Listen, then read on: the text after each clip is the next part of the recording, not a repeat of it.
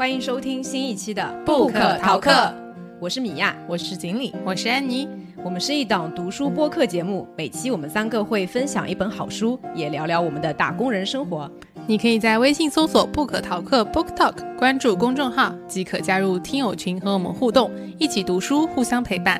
也不要忘了在各大音频平台订阅我们，你也可以收藏单集或在评论区给我们留言哦。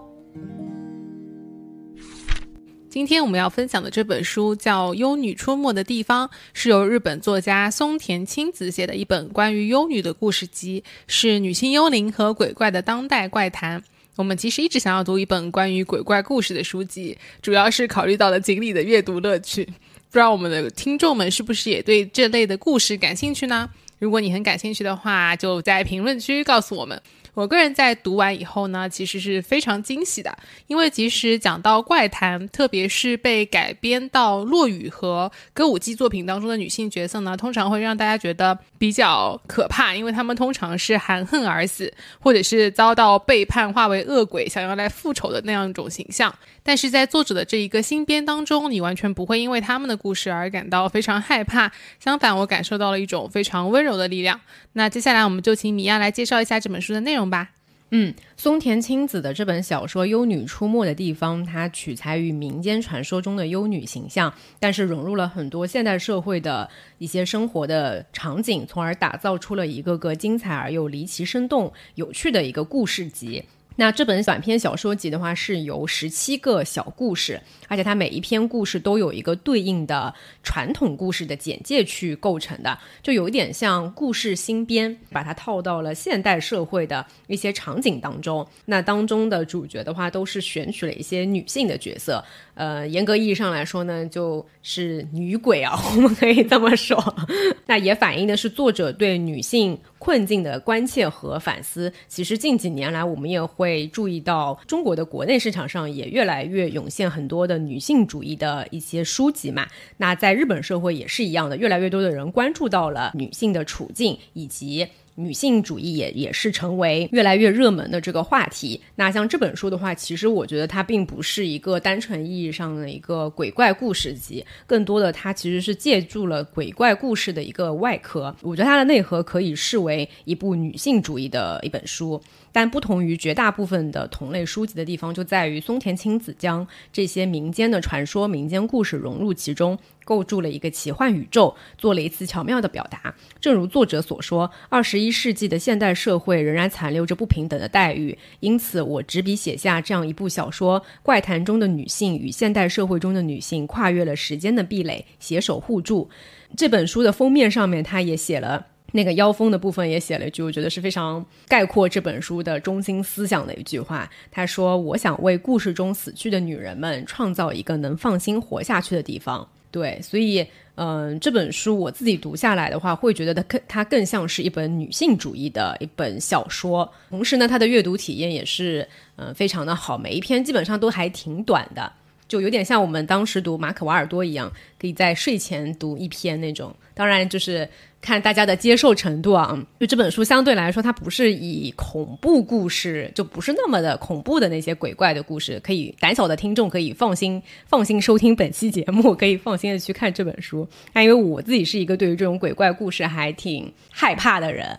所以我不太敢在晚上睡前的时候去看这个故事，怕晚上做梦的时候梦到梦到鬼故事。所以我我看这本书的时候都是在白天看的。那你《盗墓笔记》什么时候看的？呃，晚上。这是什么道理？这本书哪里可怕？就是发现才害怕，就是有一些血血泪经验，发现说看这种可怕的故事呢，晚上容易做一些可怕的梦。所以我现在一般就是睡前不太敢看一些带有这种鬼怪元素的一些小说。嗯，好的，谢谢米娅。我还想特别安利一下这本书的封面和印刷。它的封面上呢，是一位微笑着的穿着白色和服的幽女，戴着遮住上半张脸的狐狸面具。她的和服后衣领，就是大家知道和服的衣领，它往后开是为了露出女性的脖颈嘛。那个弧度呢，是和一个表盘重叠的，表盘上走着不同时代、不同年龄段的女性们。幽女和表盘上的女性们呢，都被绿色带刺的荆棘环绕着，就我觉得设计的非常符合这本书的内容。幽女们打破了时间的壁垒，来到了现代，成为或者帮助现代女性的感觉。而且这本书的封面扉页和内页用了三种不一样的纸张，封面摸起来呢是有凹凸感的特种纸，扉页的话是夹着银白细线的半透明盒纸。像那种做灯笼的纸张一样，透出后面“有女出没的地方”这几个字，就是非常的有感觉，很精致。嗯，是的。然后书的最后还有好几幅插画，跟每一个故事都是对应的。本期节目我们也会在评论区抽出一位幸运听众，送出纸质书一本。那接下来我来介绍一下这本书的作者松田青子。松田青子她是一个出生于一九七九年的日本女作家，同时她也是一位文学译者。她二零一三年的时候出版了处女作《可收纳》。这本可收纳是获得了三岛由纪夫奖和野间文艺奖的提名。二零一九年的时候，他的短篇小说《死去的女人》入围了雪莉·杰克逊奖短名单。大家可能不是很熟悉雪莉·杰克逊奖，我稍微介绍一下。雪莉·杰克逊奖是创办于2007年，以美国著名哥特小说家雪莉·杰克逊的名字命名的一个专门表彰心理悬疑、恐怖和黑色幻想类小说的奖项。那二零二一年的时候，他的这本我们正在读的《幽女出没的地方》获得了世界奇幻文学大奖。世界奇幻文学大奖也是是奇幻文学界最重要的奖项。它创立于一九七五年，由世界奇幻小说协会提名。比如说我们之前比较熟悉的乔治·马丁，就是这个《权力的游戏》的作者，以及斯蒂芬·金，都曾获得世界奇幻文学终身成就奖。上一位获得这个奖项的亚洲人是二零一九年获得终身成就奖的宫崎骏。所以大家也可以看得到，这个奖项其实是一个比较重、比较有含金量的奖项。那获得大奖的《幽女出没的地方》是松田青子第一部译为中文的作品，是由后浪文学出品的。我找到了一些关于松田青子的介绍，因为在出版《幽女出没的地方》之前，其实松田青子在国内并不为人所知嘛。我找到了一些关于他的介绍，这些内容来自于二零二二年四月的世界科幻动态。松田青子本名松田畅子，他年轻时当过剧场演员。二零零八年的时候离开了剧团。二零一三年以可折叠出道之后，主要创作短篇小说和散文。松田青子是读作马苏达阿狗，我当然日文可能不行，但是也可以读作马苏达 c i k o 发音是和日本著名歌手松田圣子一样的。他之所以起这个笔名，也是因为他是松田圣子的粉丝，而且觉得如果大家读错了会很有趣。他的小说里面也经常会出现这种小小的恶作剧感的一些小情节。因为经常被要求创作有女性独特感性的文章，他写过一篇男性独有的感性来讽刺这件事情，就他真的挺有趣的。在生育孩子之后，他也很反感“母性”这个词，认为不应该把母亲对孩子产生的感情都简单的概括为母性。在人生的重大抉择上，他也显示出自己的独立个性。日本现在应该还要求夫妻共同使用一个姓氏，也就是说，女性在婚后要改夫姓。但是松田青子其实自己不愿意改姓，但又觉得可以养育一个小孩，所以他的小孩是在没有结婚的情况下生出来的。他的这种特立独行的行为也引发了一些疑义。但他自己说自己从小就都不能融入普通之中，对这种非议并不在意。除了这本书以外，他还写了一本书，名字特别搞笑，我特别想跟大家分享一下。它叫《想变成男孩子的女孩子的女孩子》，大家能能能搞得清吗？就是想变成一个想变成男孩子的女孩子的女孩子。没懂，就是我是一个女孩子，我想变成一个 想变成男孩子的女孩子。哦，刚刚刚刚刚刚刚刚一杠一杠，是 是跟这个这个上海话传统教学的这个一杠一杠一杠，我可能说的不太对，是有异曲同工之效的。这本书是因为书名太过特别而为人所知的，但是我觉得它本身也带一些女性主义色彩，就是它这个书的书名。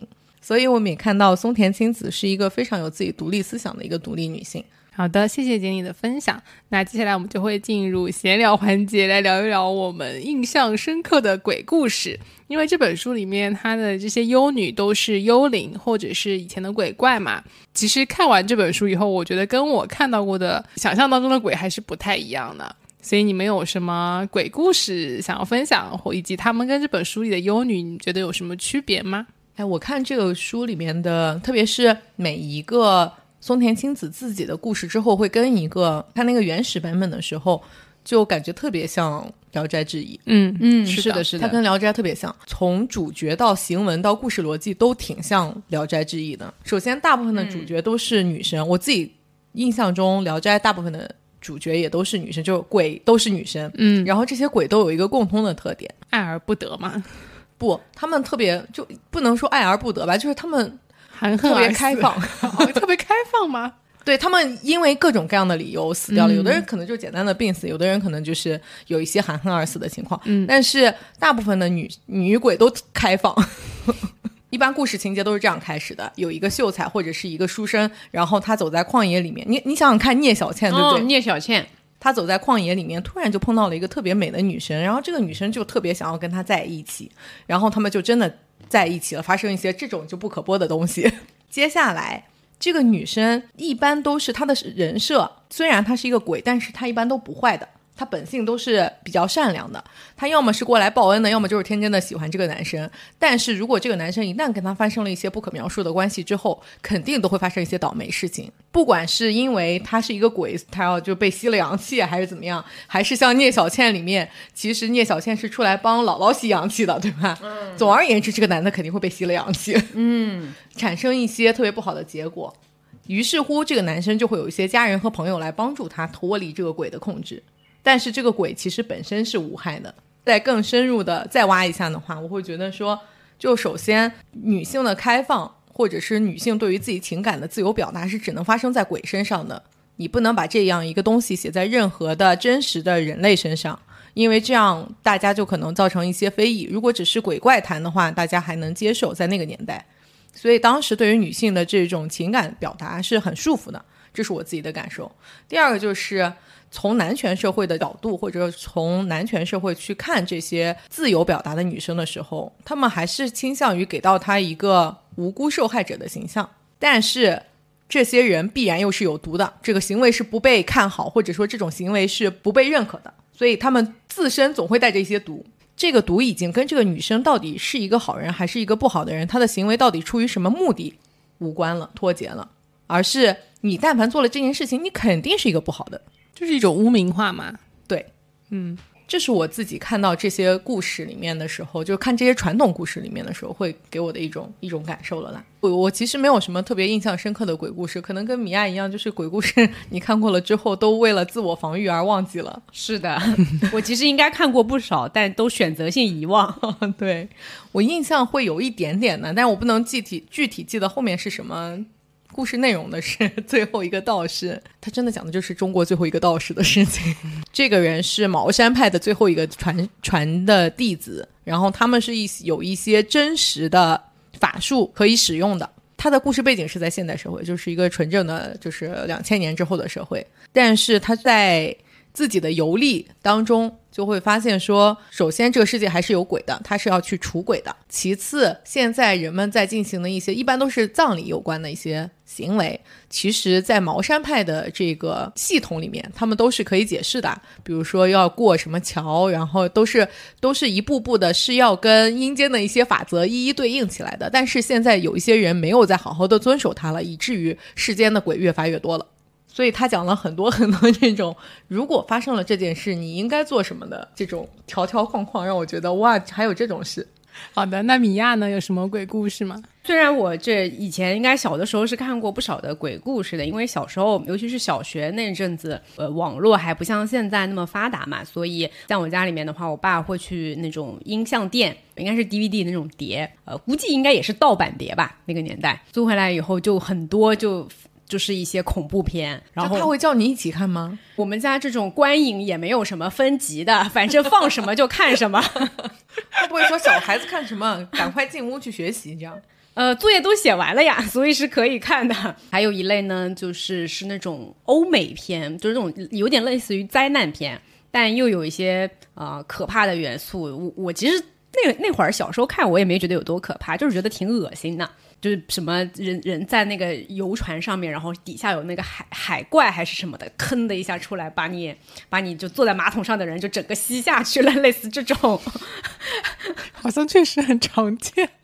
怎么回事？就是这种嗯，这种欧美的欧美的恐怖片，说实话没有没有那么恐怖的，基本上都是这种恶心血腥的为主。包括像我之前看过那个《死神来了》，也是。这就是那个只有中国人才能吓到中国人，哎，对对对，所以之前不是那个密室大逃脱，去年那一季播完的时候，就整一季播完，大家都评论说还是中式恐怖的那一集是最恐怖的。就对于其他一些什么科幻元素啦，或者是什么，就是我感觉欧美文化体系下面就没有什么特别恐怖的这种恐怖片。至少没有像鬼怪这种我知道的比较有名的一些特别恐怖的天花板级的恐怖片，基本上都是日本的，什么《咒怨》这种我没看过，就胆小的观众也建议不要去看。真的会睡不着。锦鲤看过，他只看了十三分钟。看一点那种韩国的还可以，嗯，什么女高怪谈我看过的，《咒怨》真的可能不太行。不知道听众当中有没有喜欢恐怖片的听友啊，也可以给我们留言。但胆小就不用给我们推荐了。对，就不用给我们展开讲了。好的，我来分享一个我还蛮推荐的，就是我我当然以前看过一些《首席女法医》这一个系列的书啊，它虽然不是鬼故事，但是我看的时候还蛮害怕的，因为里面有坏人。就是我一直小时候的概念是叫做什么呢？鬼是不可怕的，可怕的是坏人。在看这一本书的时候，我为什么一点都不害怕呢？就是我平时是绝对不会主动看鬼片的嘛。然后小时候我记得应该是在学校里，不知道为什么，就是跟同学一起看了一部西班牙的惊悚片，叫《古堡惊情》，印象非常非常深刻。里面有一个面部畸形的小男孩角色，叫托马斯，他是戴着一个全脸都被遮住的一个麻布头套。然后非常经典的一个画面就是这个死去的套头套的小男孩，他趴在玻璃门上面望着你，手里拿着一把女主角在找的钥匙。他其实更多的是惊悚，因为他有他是在一个孤堡孤儿院里面，然后里面的门经常会打开啊、关上啊，因为那些小朋友鬼都会在那里玩，然后跟这个女主角的真的活着的小男孩一起玩游戏，因为这个活着小男孩能看到这些小孩子，就是类似这样的一个故事，就是我。现在重新去回忆这个故事，重新去回顾它的剧情的时候，我突然跟这本书里面的故事找到了一些共同点，就是它其实是一个治愈系的惊悚片。鬼故事当中都是藏着一些温情和爱情的，而且每一个鬼他成为了鬼，都是因为他有一些没有完成的愿望，或者是因为被害死了。这本书里面的故事，我觉得也都是像为过去的女性证明的那种感觉。就是他在过去可能像经理刚刚讲的，他们有一种被污名化，或者这个传说里面他是因爱而死的，或者是含恨而死的，可能就是因为偷听到了什么东西就被毒死了这种情况。这本书里面写的是他们在现代生活都活得特别好，所以一点都不害怕，非常的 温暖。嗯，哎，我觉得其实幽灵相对来说是一个比较中性的词嘛，对，感觉好像有一点贬义的。意思在，嗯，就正好安妮分享到这个故事，我就想到说，之前上海国际电影节的时候去看的一部动画电影，叫做《女孩的灵体犬》。其实它里面也是讲，也不是不是纯讲一个幽灵的故事啊，但其中的一个主要的角色就是一个幽灵。他的那个故事非常的温情，就是那个小女孩的外婆生病住院了，然后外婆的妈妈。就已经去很早很早之前就去世的那个幽灵，就回来人世间，他来接自己的女儿去天堂嘛。嗯，所以他其实是一个幽灵的形象，然后会呃有的时候会出现，有的时候又看不到他。最后是带着他的小女孩的外婆，可以就是比较安详的离开了人世，接他去了天堂，一个很温情的一个故事。所以其实幽灵并不是。嗯，出现的时候都是那种很可怕的形象。我觉得我们可能典型的对于鬼的那种可怕的印象都是什么披头散发啦，然后贞子，呃，对，就是很狰狞，还流着血，什么这种很很很可怕的形象。但这本书里面，我至少没有看到有任何一个形象是这样子的，都是还是一个像正常人类的一个一个形象。嗯，他们只是活得久些，那以及可能有时不时的出现有一些隐身的技能。好的，那分享了一些我们看过的鬼故事以后，我们就来分享这本书当中我们印象最深刻的一到两个故事吧。我先来分享一下这本书的第一个故事，它叫做《毛发的力量》。先讲现代的故事，开始的话，它就是一个第一人称的自白。它这里一段我觉得写的非常的特别，因为有好几段都是重复的一个女生自己脑子里在想的一段话。她其实是在外面做一个手臂脱毛的服务。那她在脱毛这个过程当中，因为也没有什么事情做嘛，不能刷手机，她脑海里在想的是什么呢？我是一个可爱的女人，我是一个可爱且体贴的女人，我是一个可爱体贴且性感的女人，我是一个可爱体贴、性感且温柔的女人。我是，然后一段省略号，它是伴随着这个机器脱毛机器的滴答滴答的声音的。后面它这一段话在不断不断的变长，比如说，而且我在穿搭上也有自己独特的品味，不只是衣服，我在家居和摆饰的搭配上也有自己独特的品味。此外，我还特别擅长料理，心血来潮时做些精致的糕点也不在话下。每一句都是比上一句多一个。完美女人的特质吧，我觉得是身上不能有毛发，然后平时的生活当中也要非常精致。她脱毛结束以后呢，还去了商场的化妆品柜台逛了一逛新出的彩妆，还去了美国高档食品杂货店挑了一些昂贵的熟食小菜结了账，心情愉快地乘上了电车回到家。回到家以后呢，他家的门铃突然响了，就突然恐怖起来了。他以为是那种坏人，因为她是一个独居的女孩嘛。对啊，我当时看到这里的时候就已经开始害怕了。他透过猫眼向外望去，只看到了门外空荡荡的走廊，那里空无一人。后来他鼓起勇气打开了门，站在门外的是阿姨。哎呀，你怎么回事？脸色这么难看。阿姨眯起眼睛，上下打量了我一番，越过我进了家门。这个阿姨呢，她一屁股坐在了她的椅子上，两个人就一起开始吃饭了。阿姨也比较的粗鲁一些，她这里写了说：“我只好眼睁睁看着阿姨用食指在我的配菜里戳了一个洞，然后舔了舔自己的手指。我的脑子超负荷的运转着，眼睛直勾勾的盯着配菜上的洞，身体却因为害怕而无法动弹。阿姨对此毫不关心，自说自话的享受起食物来，甚至还自作主张播放起了电影。”我为什么害怕呢？不只是因为阿姨在菜上戳了个洞，阿姨其实已经去世了，她是以一个幽灵的方式出现的。正片结束以后呢，我就按下了暂停键。这时，阿姨突然开口：“好了，电影也看完了，也该说正事了。你今天做了什么？你自己说一说吧。”啊！我一脸疑惑，盯着阿姨的脸，那是一张布满皱纹的脸。啊？什么啊？你做的事你自己不清楚吗？你在削弱自己毛发的力量啊？什么毛发的力量？我急急忙忙赶过来一看，不得了！你瞧瞧你这房间啊，哪哪瞧着都让人汗毛倒竖。而且你房间里哪来的这么多粉色的小东西？你自己都没感觉吗？这些东西跟你房间是两种风格啊！阿姨把自己背后靠着的粉色抱枕拿到了身前，仿佛它是什么脏东西一般。她一脸嫌弃的用三根手指捏着抱枕的一角，将它提到了眼前。你懂什么？粉色是招桃花的。被阿姨戳中了痛处后，为了掩饰心虚，我大声反驳道，双手紧紧地握着拳，仿佛是想藏起自己做的粉色指甲。那招来的得是多厉害的桃花啊！看你一脸焦躁的样子，还能不被吓跑？阿姨摆出十分夸张的惊讶表情，还有你说话的神态，装模作样的，好好说话不行吗？我没有，人家本来说话就是这个样子。哟，人家听得我一身鸡皮疙瘩。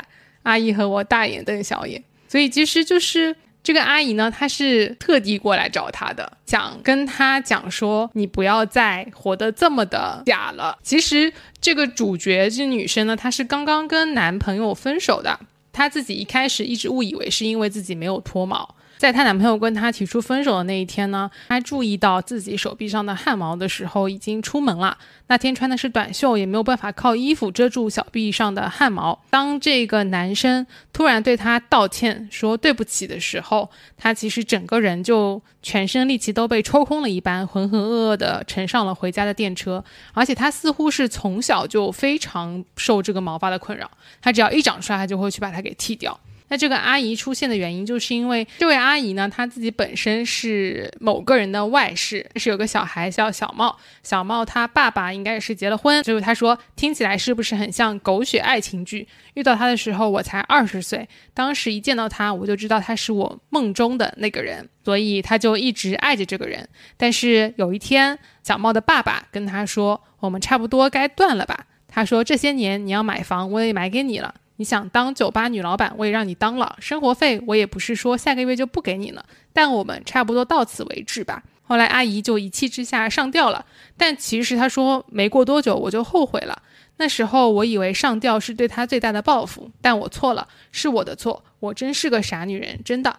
其实阿姨是为了爱情，为了一个男人而死掉了，所以她更加看不得自己的侄女，是的。也陷入到这种爱情的漩涡当中，并且他应该是分手以后这一篇的主角，觉得他有点像被 PUA 了一样，就是深陷入到深深的自卑当中。他觉得是自己不够好，呃，没有去做脱毛。总之就是因为自己的各种缺陷，才导致她的男朋友离开她的嘛。对，然后应该也是她阿姨看到了她这样的状态，我觉得看不下去了，看不下去了，是想要告诉她你。不是你的问题，嗯，就是那个男人变心了。而且其实他在见到阿姨以后，他就想起了小时候看过的这个青鸡，也就是我们后面会介绍的这个传说的故事，是一个歌舞姬的故事。回想起来了以后，他就一下子像被点醒了。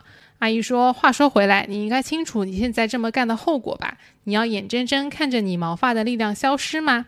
不就是被渣男出了轨，至于吗？打着自我修炼的名号，有空没空就去终身脱毛的地方报道。可是脱干净了毛，它就会回头吗？你要知道，这些毛发是你残存的野性啊，是你最后的野性啊！你自己好好想想，这些毛发对你意味着什么？你想，老虎被劈了腿，会拔掉自己的牙吗？你要像青鸡一样振作起来，毛发的力量就是你的力量啊！后面的一小段就是比较奇幻啦，就是因为这个女生相当于觉醒了嘛，觉醒了以后，全身都长出了非常长的毛，而且她甚至是开始不嫌弃自己的毛，还非常的注意护理它们。毛发，我觉得代表的是她曾经被压抑的那一些自己真正的想法和野性。怎么说？我可以说他是变身吧。就长出这些毛发之前，他是在想说他细数从小到大忍气吞声的经历，他才意识到自己一直将他们压抑在了一个小小的盒子里面。他就一个一个的打开了那些小盒子的盖子，最后这个黑色的力量就以他无法追赶的速度超过了他，朝外部扩张散开去。他的全身就长出了光滑、笔直、漆黑的毛发，非常的顺滑。对我看这个故事的时候，我觉得它其实这本书里面每一个故事都是在讲女性的一些，不管是她遭受的不公平，还是遇到的一些什么感情的问题，其实本质上都是就像这篇故故事里的这个我一样，她一直活在男权社会里面，男性对于女性的一些要求的束缚下面，比如你要美，对吧？你要保持年轻，要皮肤要光滑等等，她其实是在迎合她的男友对她的一些要求，那本质上其实就是。在迎合男权对于女性的一些要求嘛，最后他这个毛发长出来，就是这一大段奇幻的部分，我我把它理解成为是对于男权社会对于女性的这种从里到外从的整个的一套桎梏、整个规则的一个破坏。对，我觉得可能都不一定是她男朋友对她的这种要求，可能是她内化成了女性对自己的要求。是的，而且其实脱毛这件事情，我觉得有的女性是没有觉得一定要脱，但是有的女性还是会因为手臂上的可能汗毛长得比较长，她就会有自卑，这不算是一个很不好的事情。就是你觉得它没有必要，你要剃掉它是 OK 的，但是不能把它变成一种要求，说女生都应该把毛毛都剃掉。就这件事情是我觉得不那么顺应自然的。就如果你是为了迎合外界的一个美的标准而去做这件事情，我觉得没有必要。但如果你自己觉得，嗯，我就是觉得不方便或者我觉得不好看，去做这件事情倒还 OK。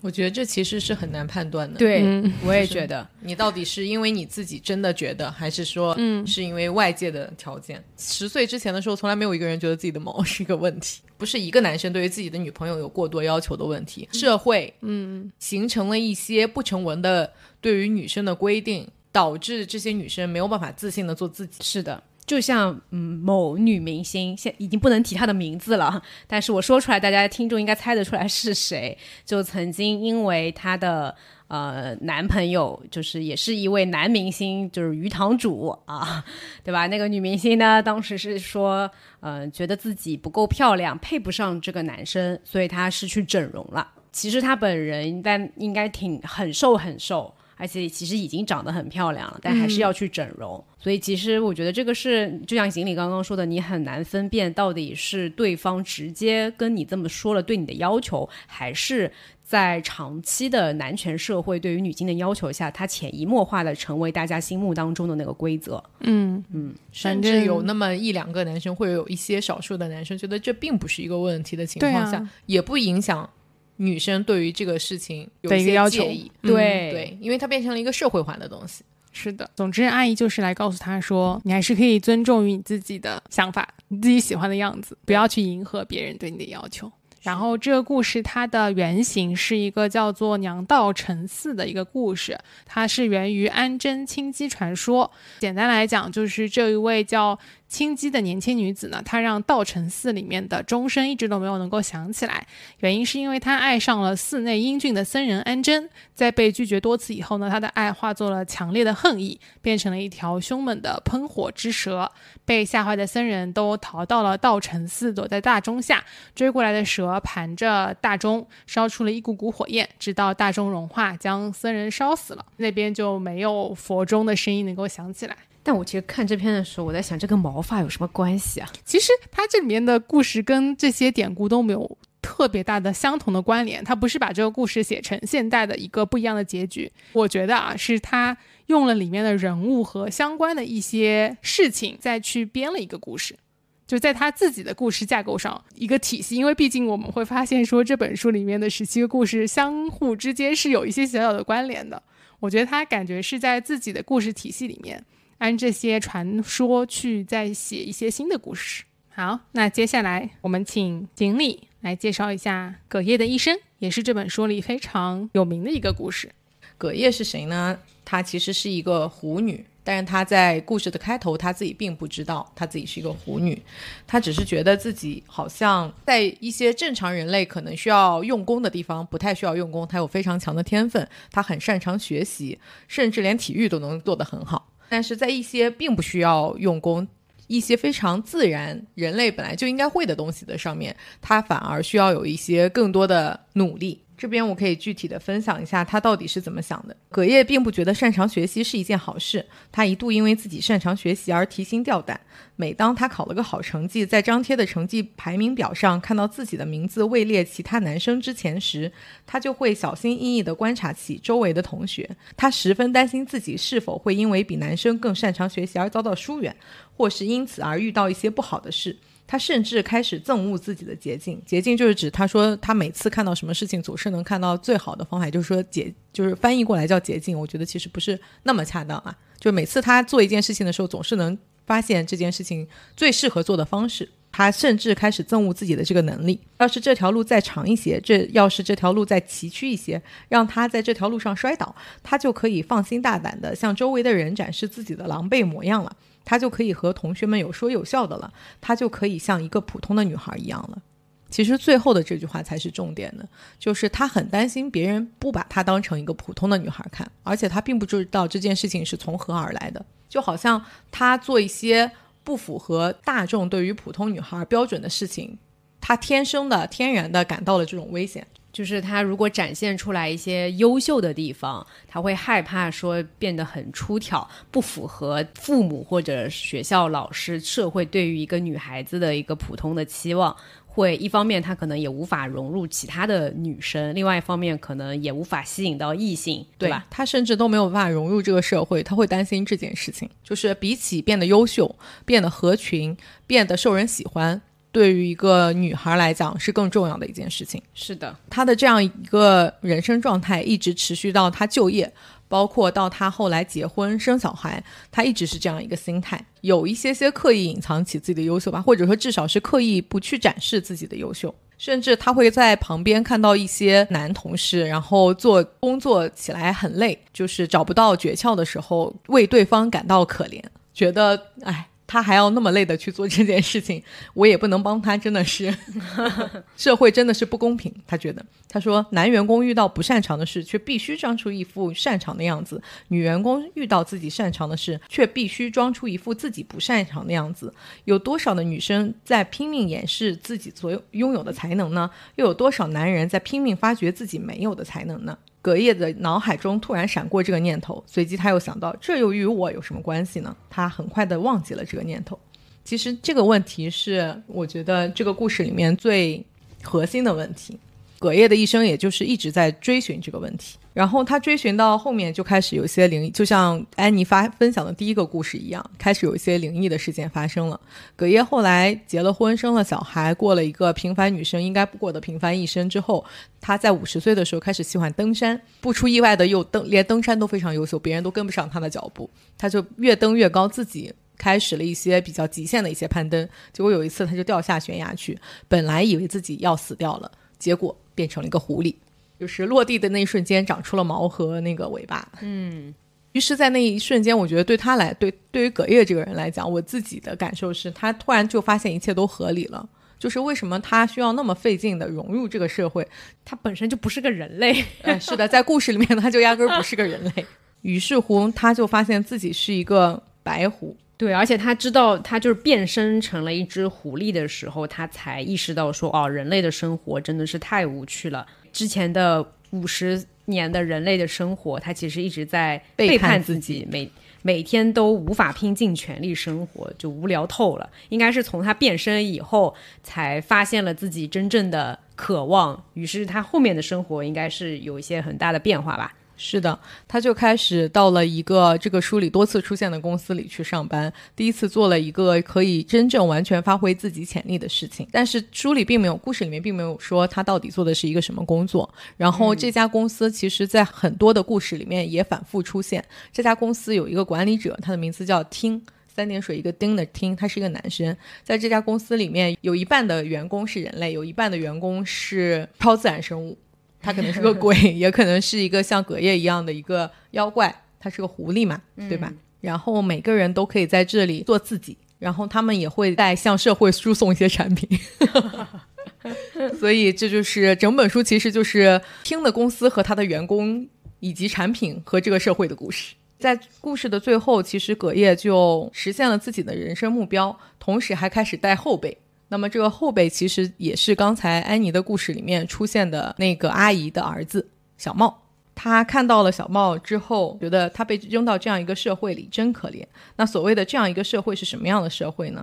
他说现在这个社会，因为隔夜他自己是个狐狸嘛，我觉得从虽然文里面没有呃具体的写，但是应该是说他进入这个公司之后，其实工作了很多年，就是超出人类自然寿命的一个年份，所以他看到了社会的变迁。他说：“现在这个社会已经不再是隔夜在公司当文员的那个时代的模样了。现在这个社会连男性都很难成为正式员工。从这个角度来讲，的确做到了男女平等，女性的地位没有提高，但是男性的地位下降了。从前女人遇到的无论如何努力都无法突破的天花板，也牢牢地罩在这个年轻人头上。那这个年轻人就是小茂，是一个男生。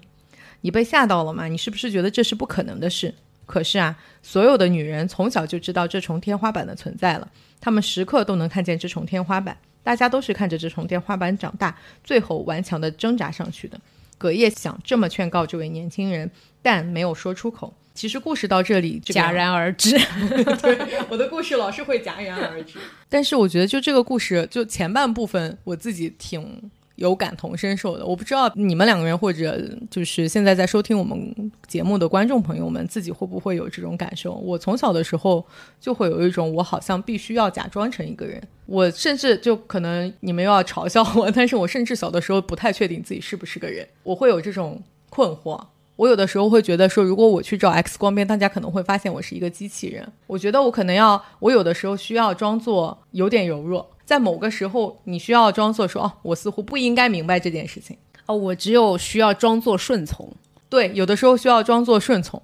顺从对我来说，我就就我天然就很容易顺从，就为了生存只能顺从。嗯，或者是说，嗯，有的时候我应该要表现出来很对别人的感受感同身受，不然我就会被人认作是一个冷漠的人。会这种其实也很正常，这就是社会道德规范，它一定它在某种程度上一定是跟人的本性是违背的，对吧？人的本性多多少少都是自私嘛。但是社会道德规范应该不需要强迫我说，哎，我一定要对这件事情表示出啊，你这样真的吗？你这样好可怜哦。在所有的小孩在一起生活，就一起玩起来之后，我会观察到说。如果你是一个别人摔倒了，你去关心他的人，你是更容易交到朋友的，你是一个更受欢迎的小孩。我自己的感受就是，我对于他感同身受，就是你一定要假装成一个另外的人的事情。我小时候并没有完全的，就是我的就是社会期待的下意识没有把它变成跟性别挂钩的。我只能说这件事情存在，它为什么存在，我并没有一个特别清楚的逻辑。这一整篇当中灵魂的一句话就是：但是这个跟我有什么关系呢？其实就是觉得做人太累了。他一直都是以一个神灵的或者是鬼怪的角度来看，他在装人的时候他很累，然后当他变回了狐狸以后，他就变得很自由。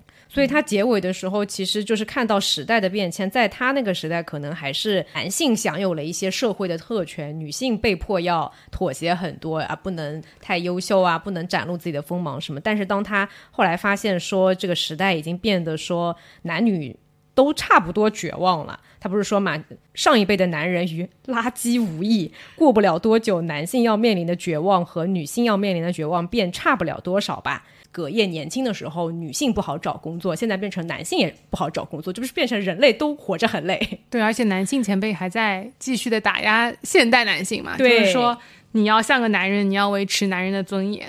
其实我觉得他是在讲说这个时代当人很累，可能是反映日本社会的一些现状吧。然后就要说到我们要分享的第三个故事，呃，也是跟这本书同名的一篇小说，叫《幽女出没的地方》。前面锦鲤跟安妮的故事里面，哎，讲到的那些角色呢，又在这个故事里面又出现了。而且他这个故事，我觉得比较有意思的是，我看到后半部分才隐约明白了，说哦，他们这个公司到底是干什么的？非常神奇的公司。这个故事的主角呢，是前面已经出场过的角帽。嗯，小茂他除了是第一个故事里面那个阿姨的儿子以外呢，他本人就是个什么样的形象哈？他讲到说，小茂他的工作是什么？他的工作就是在流水线上的一个工人，每天就是在车间里面做做这个商品质检的工作。他的内容，他的工作内容非常的简单，就是看流水线上源源不断用出来的这些产品里面，他就是靠肉眼识别，哎，有没有变形或者是折断的不良品。那他的这个工作其实也不需要怎么动脑子，就是一些机械性的重复的工作。那就要讲到说，哎，为什么小茂他会去到这个流水线去做这个商品质检员的工作呢？一方面，我觉得是社会现状，其实找工作就是很困难的。他这里有一段是这样写的：对一个正在寻找工作、即将面临社会巨浪的大学生来说，这一切都是毁灭性的打击。他已经无法越过任何一波社会巨浪了。他比孩子们用沙子堆起来的城堡还要脆弱，一个小小的浪花就能令他崩溃。而且他还去参加过学校组织的这种就业指导说明会，在这些会上呢，嗯，学校会请一些过往届的学长来分享怎么找到工作的一些经验。但小茂每一次都是听了一半就离开了，他之后也再也没有去参加过类似的这种说明会。他没有任何的动力，没有任何精力去应聘工作。他觉得在简历上面的。写那些自我介绍，去写自己的这个经历，整个的都让他感到非常非常的痛苦。他这里有一段灵魂质问啊，说人为什么必须自我介绍，必须去应聘工作，必须去参加工作呢？现实的他实在无法承受这一切。所以这就要讲到说，为什么他后来就去到那家公司去做这个流水线的工人？其实这个过程我觉得也非常的神奇。他是在一个便利店的那种可以免费领取的杂志上看到这家公司的招聘信息的。他其他的已经都看看不清，也记不得别的内容了，就只记得上面的时薪，应该是从小时工的时薪来看，还是非常不错的一个薪水，所以就去到了那家公司。工作当中，呃，前面讲到说非常的机械嘛，其实这个跟小茂自己的一个生活上遇到的一些事情，跟他当下的一个心情状况，他觉得也只有这样的工作他能够胜任了，因为呃，一年前的某一天，小茂他。就之所以到后面他会失去所有的干劲，是对生活好像失去了新鲜感和希望，就是因为一年前的某一天他的母亲自杀了，所以对他来说就是亲人自他的，尤其是他的母亲，而且他是一个单亲家庭，就是这个打击是非常非常的大的，他也没有心情再去顾得上别的事情了，就来到了那家公司去工作。去了那边工作以后呢，逐渐的发现了这个公司有一些异常的地方啊。他刚到岗的时候，最大的难题就是去习惯弥漫在整个工厂的香气。虽然后来他时间长了已经习惯了，但一开始的时候觉得这个味道有一点奇怪。从这个故事里的描述来看啊，就是他的那条流水线上生产的是一种香点的那种檀香啊，那种香。然后他的他不是做那个质检员吗？其实他就是去看那个呃干燥成型的这种线香是否有变形或者是折断。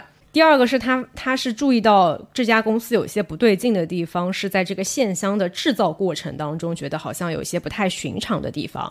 比如说是这个原材料和香料混合的工序，一般这种就属于机密的配方嘛，是在隔壁的车间去进行的，跟他工作的那个车间是隔开来的。偶尔有员工忘记关上连接两个车间的门时，他从门缝中瞥见的场景便十分的诡异。隔壁车间里总有两个年长的女人在巡逻，在其中工作的员工还穿着和服，袖口甚至用精致的袖带绑了起来。这与小茂敷衍的工作态度形成了极大的反差。为什么要穿和服？他觉得十分的不可思议。有时候还能听到隔壁车间传来念咒一般的声音。一开始他以为是隔壁的员工在聊天，因此没放在心上。但他越听越觉得这些话不像是对人说的。而像是对混合原料的大锅说的，他仔细听了很多次都没有听懂他们在说什么。就他有点类似于像在包装车间，然后隔壁的生产原料生产车间里面就看到一些穿和服的女人，经常还能听到念咒的声音，就有点已经是非常诡异了。最令他无法置信的是线香的干燥过程。呃，他形容是这样的：说湿面条一般的成型线香被搬入他所在的车间后，由机器切割成均匀的长度，经过干燥，再顺着流水线运到他们面前，由他们挑出其中的不合格品。一般来说，这个干燥过程是需要一整天的时间的。但是在这家公司啊，这些湿面条的线香只需要经过负责人的处理，转到小茂面前时，居然就已经干透了。他出于好奇观察过负责人的动作，发现负责人会将手悬在线箱上，这里面一定有什么秘密。他想到，另外他们在这个公司里的职员也是挺奇怪的。嗯，前面经理有介绍到说，这个听先生也是他们这个公司的一个主管嘛。小茂他是开始工作以后才发现，像自己这样的年轻男性十分的罕见，反而是中年大妈居多。他一度还担心过自己会不会成为大妈们的偶像。这里我觉得他可能也是多虑了，他甚至还担担忧说会不会有大妈为了争夺他而大打出手。但没过多久，他就发现自己的担忧实属多余。这些大妈没有将他视为眼中钉，疏远或孤立他，也没有去过分的亲近他。大妈们对他的态度只能算得上是亲切。再有最后一点，觉得比较奇怪的是，这个公司的一个内部构造也非常的神奇啊。从文中的一个描述来说，就是整个这个公司大楼的正门非常普通，而且看起来是很狭窄的，但是大楼内部却极其的宽敞。光是车间就有几十个。小茂刚去的时候，他以为自己是不太熟悉公司的这个楼层和布局，经常会找不到地方。他现在已经分不清现实和虚幻的界限了，就是有点像《哈利波特》里面那个他们随意会切换位置的那个楼梯一样，以及不知道哪里会多出来的魔法空间。这一篇故事，我是看到这里以后才。有一点 get 到说哦，原来他们这些故事里出现的幽女，这些幽灵都是在这一家公司上班的，他们还有不同的职位。然后葛叶也是在那家公司工作，他还做到了部长。然后葛叶在这个故事里面呢，哎，也是有出现的，没有直接写他叫葛叶，但是他们中午就是职员一起吃饭的时候，呃，有一个吃乌冬面的这个大妈，吃这个油豆腐皮的一个乌冬面。嗯，这里应该也是有一些隐喻的，因为我看这个注释说，它又称狐狸乌冬面。这个大妈长得面相也长得是很像一只狐狸，就有一点像是给这些幽灵们就是一个大型的劳务派遣公司。然后呢，啥是劳务派遣啊？行吧，那就是大型的一个业务单元非常多元化的一个公司。小茂其实是在探索这个。公司的奇妙之处的过程当中，嗯，他还没有开天眼，还没有完全的明白。对，迷魂香吸的还不够多，返魂香，返魂香吸的还不够多。是的，所以他他上来问的问题，问大妈们的问题，他是说你们不觉得这家公司有点奇怪吗？嗯，大妈们作为了解一切的这个各种对呀神奇生物们，就无法跟你解释这个公司有多奇怪。一方面害怕吓到孩子，一方面也无法解释，对吧？你你有些事情你必须要。经历了才知道，这个葛叶就是吸着狐狸乌冬面，明显就是葛叶的这位大妈说的话，我觉得挺有意思。他说你要这么说的话，我倒是觉得公司这种组织本身就挺奇怪的，就他岔开方式话的方式，对吧？很适合当一个部长。哎，不愧是部长，说话有水哎直接就平。反问到你，问题给到你，就是你觉得我们奇怪，我们还觉得你奇怪呢，嗯对吧？你觉得这个第三世界，这个神神奇世界奇怪，那神奇世界看你们这个正常人类世界也觉得怪怪的。嗯，然后它这篇对应的一个传说故事，我觉其实也挺简单，就是我们前面说到的这个返魂香，也是他们这家神奇的公司生产的产重要的产品嘛。它这个返魂香的作用是说，点了这个返魂香以后，是可以看到自己死去的亲人的。然后后面我记得听先生好像在另外一个故事里面，他还针对他们这个重要的产品，还到客户家里面就是显形，还是的调研了一下用户的一些反馈。就很可怕。他们是个正经公司呀，对还说以后可以从网上购买，看来在发展电商渠道。其实我为什么会觉得看这些鬼故事特别有温暖的力量呢？是因为跟你们分享过，就之前我在地铁上面看到下班的路上面有一个男性，他在地铁上面公放自己在看的视频嘛，然后有一个女性就指正他说地铁上是不可以公放的，你声音要调小一点。然后那个男性就对他吼说：“你给我声音小一点。”但是当时事情发生了以后，周围地铁上所有的人都没有说话，只是听到了这件事情而已。我是戴着降噪耳机，我都听到了他们的声音的。然后这位女生也没有再说话了。我觉得我一直都意识到的一件事情，就是你要让女性自己保护自己是一件很难的事情。嗯，就是女性她再怎么去学习防身术。或者再怎么自由的发言，再怎么自信，她可能都不一定能够在这个社会上被保护好。所以就是结合这个作者他写的说，这些优女她们是跨越了时代，成为了现代的女性，或者她是来保护这些现代的女性的，我就非常希望她们能真的存在。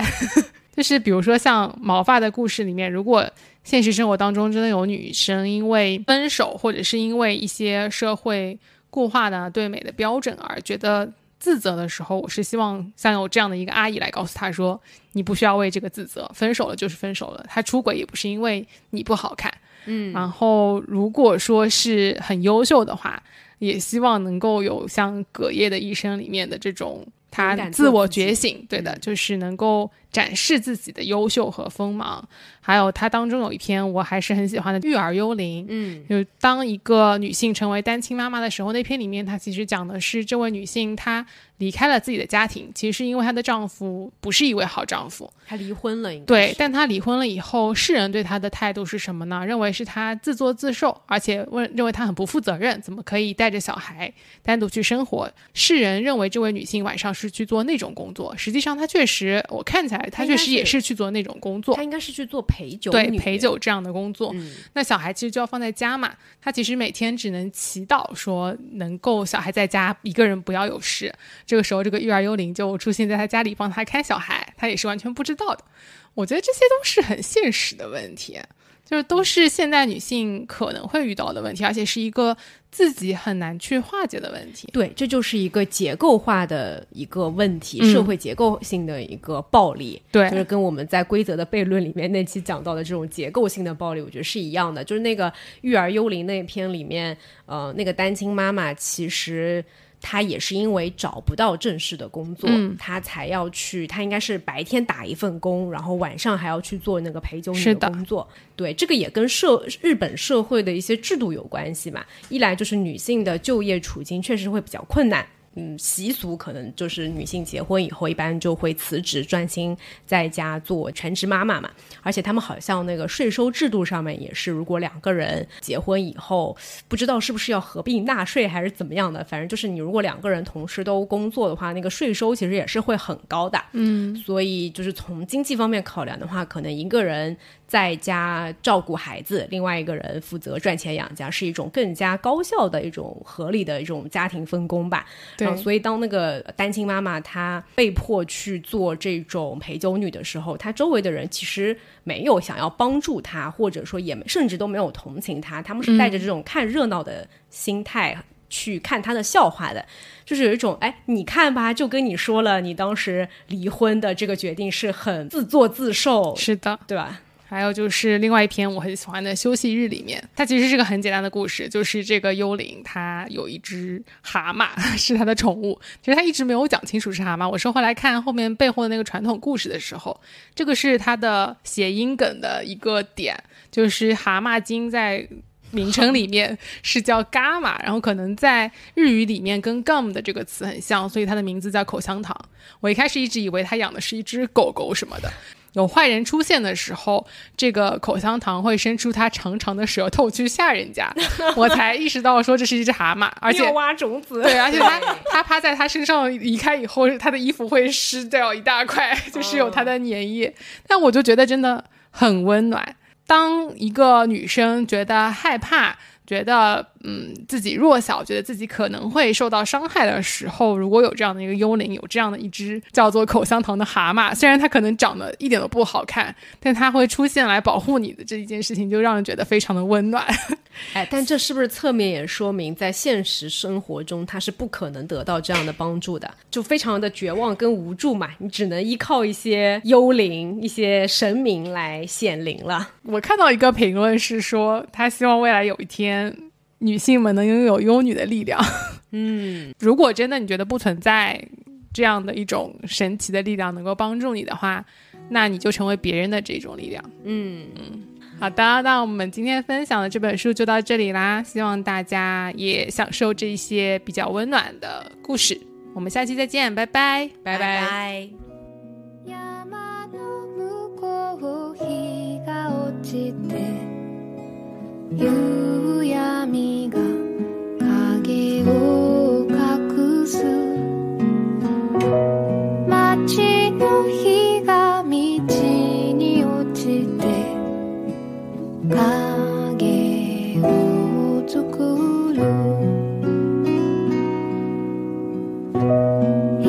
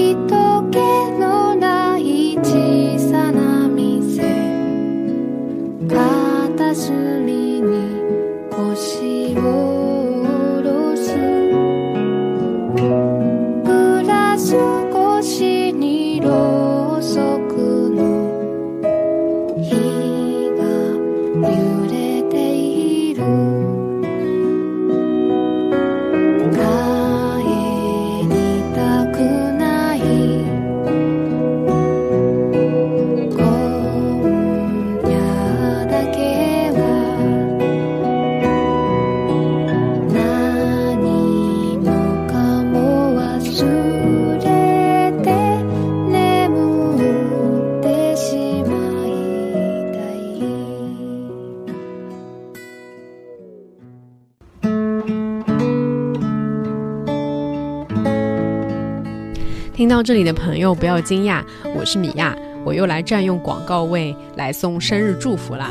听友们，大家如果也想送祝福给自己的朋友，欢迎给我们留言或者咨询任意一位主播，我们节目免费承接惊喜派送。那这次要送生日祝福的依然是两个巨蟹座的朋友。首先祝福兔子老师生日快乐，有幸见证你一路以来的成长和蜕变，希望新的一岁继续快乐成长，多一点轻松，少一点负担，和杰仔要继续幸福哦。期待早日听到你们的好消息。还有一个巨蟹座的朋友是 Seal，我们这一期节目播出的当天就是 Seal 的生日，祝福 Seal 生日快乐！INFJ 和巨蟹座的你，既温柔又充满天马行空的想象力，在艺术设计上的独到见解常常化为一个个的惊喜创意。那在新的一岁，也祝福 Seal 开心幸福，成为更好的自己，期待看见宝藏女孩更多的可能性。